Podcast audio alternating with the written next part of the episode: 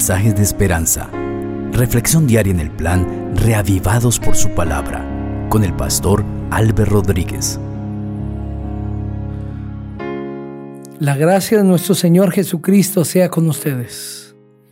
El capítulo 21 del segundo libro de Samuel será nuestro texto para leer en esta ocasión, pero antes de hacerlo oraremos a nuestro Dios. Querido Padre, estamos listos para leer tu palabra y queremos rogarte que nos hables a través de ella, que llenes nuestro corazón de ti, Señor, del mensaje de ella. A cada persona que está escuchando, bendícele, por favor, en el poderoso nombre y maravilloso, el nombre del Señor Jesucristo. Amén. La palabra del Señor dice así. Hubo hambre en los días de David durante tres años consecutivos. David consultó a Jehová y Jehová le dijo, es por causa de Saúl y por esa casa sanguinaria, porque él mató a los Gabaonitas. Entonces el rey llamó a los Gabaonitas y les habló.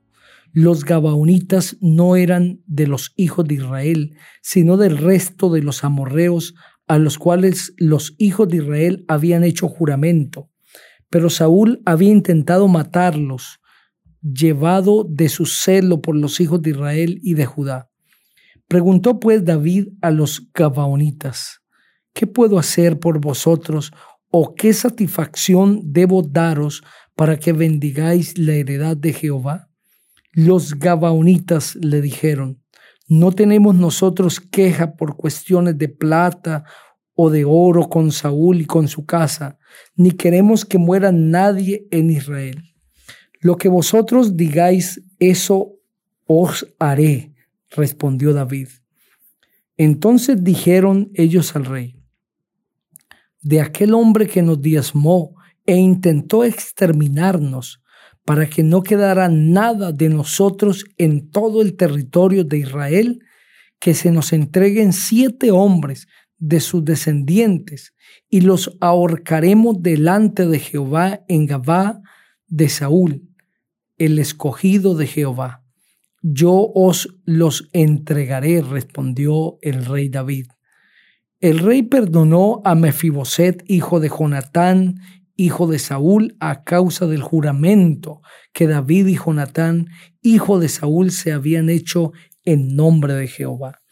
Pero tomó el rey a los dos hijos de Rispa, hija de Aja, que ella había dado a Saúl, Armoni y Mefiboset, y a los cinco hijos de Mical, hija de Saúl, que había tenido de Adriel, hijo de Barzilai, el Meotita, y los entregó en manos de los Gabaonitas, quienes los ahorcaron en el monte delante de Jehová. Cayeron aquellos siete al mismo tiempo, fueron muertos en los primeros días de la cosecha al comienzo de la siega de la cebada. Entonces Rispa, hija de Aja, tomó una tela de luto y la tendió para recostarse sobre el peñasco. Allí estuvo desde el principio de la siega hasta que cayó sobre ellos la lluvia del cielo y no dejó que ninguna ave del cielo se lanzara sobre ellos de día, ni la fiera del campo por la noche. Cuando le dijeron a David lo que hacía Rispa, hija de Aja, concubina de Saúl, fue él a recoger los huesos de Saúl y los huesos de Jonatán, su hijo, de los hombres de Jabes de Galaad, que los habían hurtado de la plaza de Bethsan, donde los filisteos los habían colgado cuando mataron a Saúl en Gilboa. E hizo David que se llevaran de allí los huesos de Saúl y los huesos de su hijo Jonatán, y recogieron también los huesos de los ahorcados, sepultaron los huesos de Saúl y los de su hijo Jonatán en tierra de Benjamín, en Sela, en el sepulcro de Cis, su padre, e hicieron todo lo que el rey había mandado, y Dios fue propicio a la tierra después de esto volvieron los filisteos a hacer la guerra contra Israel. David descendió con sus siervos y pelearon contra los filisteos. David estaba cansado. E Isbi Benob, uno de los descendientes de los gigantes cuya lanza pesaba 300 ciclos de bronce y que llevaba ceñida una espada nueva, trató de matar a David.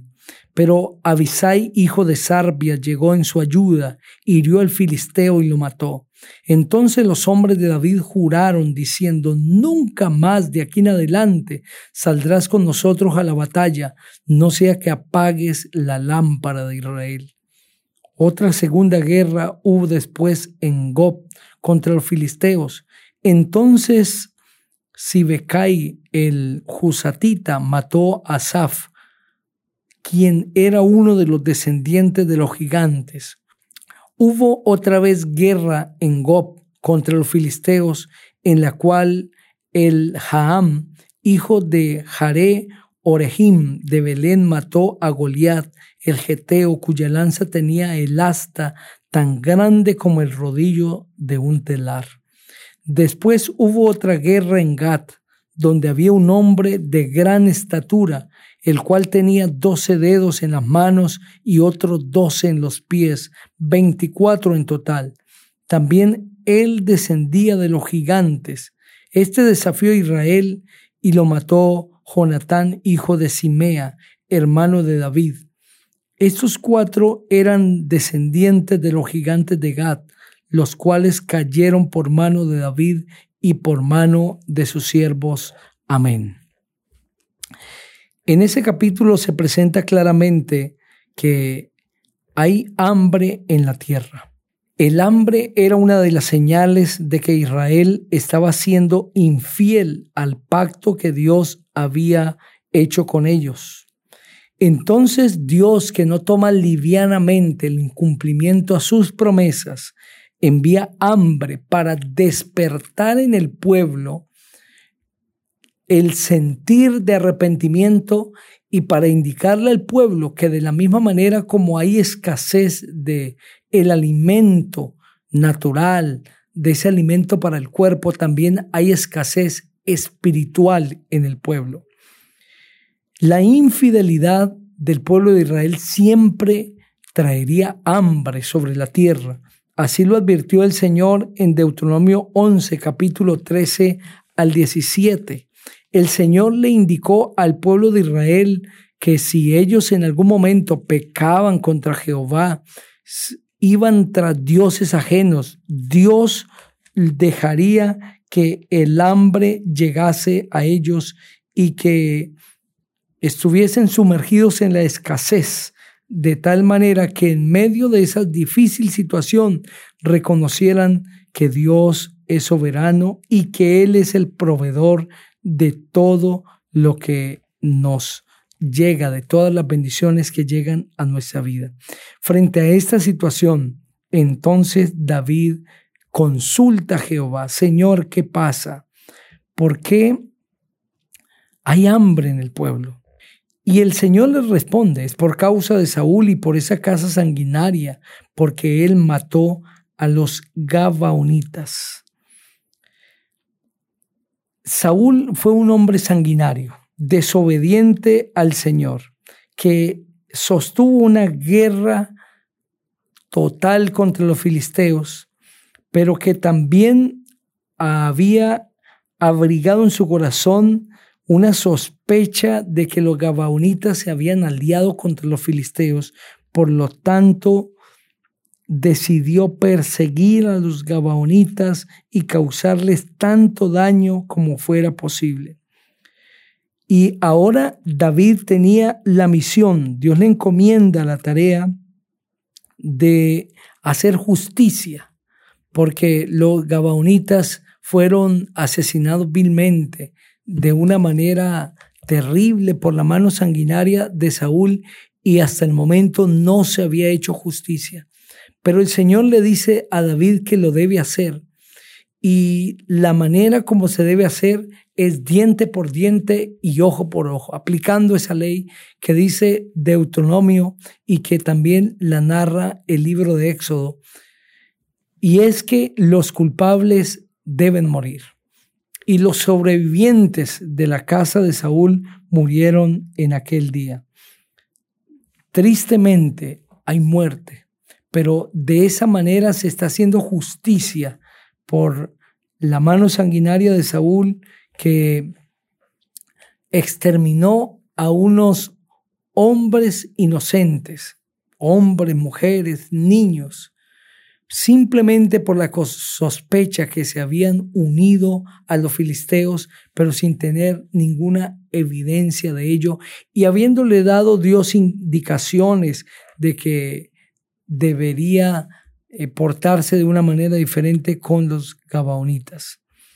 Y el relato continúa diciendo que después de la muerte de estos siete hombres, hubo paz en Israel y volvió la bendición de Dios a estar sobre la tierra. Concluye así el versículo 14, y Dios fue propicio a la tierra después de esto. Dios es un Dios de justicia. Y estos hombres que están muriendo aquí, Armoni y Mefiboset, y también los cinco hijos de Mical, hija de Saúl, que había tenido con Adriel, eh, son muertos estos siete hombres no mueren por inocentes, sino porque también son hombres que tienen la misma rebelión en el corazón que tenía Saúl. Y que así como Absalón y como Seba se habían sublevado contra David, esta casa de Saúl, estos sobrevivientes, de la descendencia de Saúl, en algún momento también se rebelarían porque tenían en su corazón la misma rebelión y el mismo deseo sanguinario de su padre. Por eso el Señor hace justicia para los gabaonitas ordenando la muerte de estos hombres. Y pues allí también vemos el relato de Rispa, una mujer que se duele por la muerte de sus hijos y vela allí y hace un proceso de luto por ellos. Sin embargo, la muerte de esos hijos era por su culpabilidad, por la muerte de otros inocentes que eran los Gabaonitas.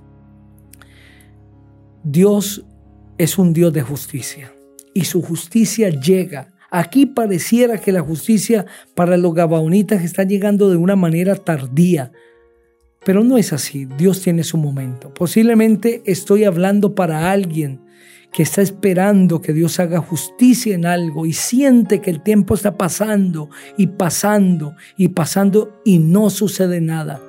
Dios, el Dios de la justicia, hará justicia en tu caso. Solamente confía en Él y deja todo en las manos de Dios, que Él defenderá tu causa. Quiero invitarte para que juntos oremos. Padre precioso, gracias Señor, porque tú eres la fuente de la justicia. Oro por aquellas personas que están esperando que se haga justicia en su caso y que no ha sido posible hasta el momento, que puedan entender, Señor, que tú eres el juez y el abogado de cada uno de nosotros y que tú defenderás su pleito. Oro Señor dándote gracias porque sé que lo harás. En el poderoso nombre del Señor Jesucristo. Amén. Dios te bendiga.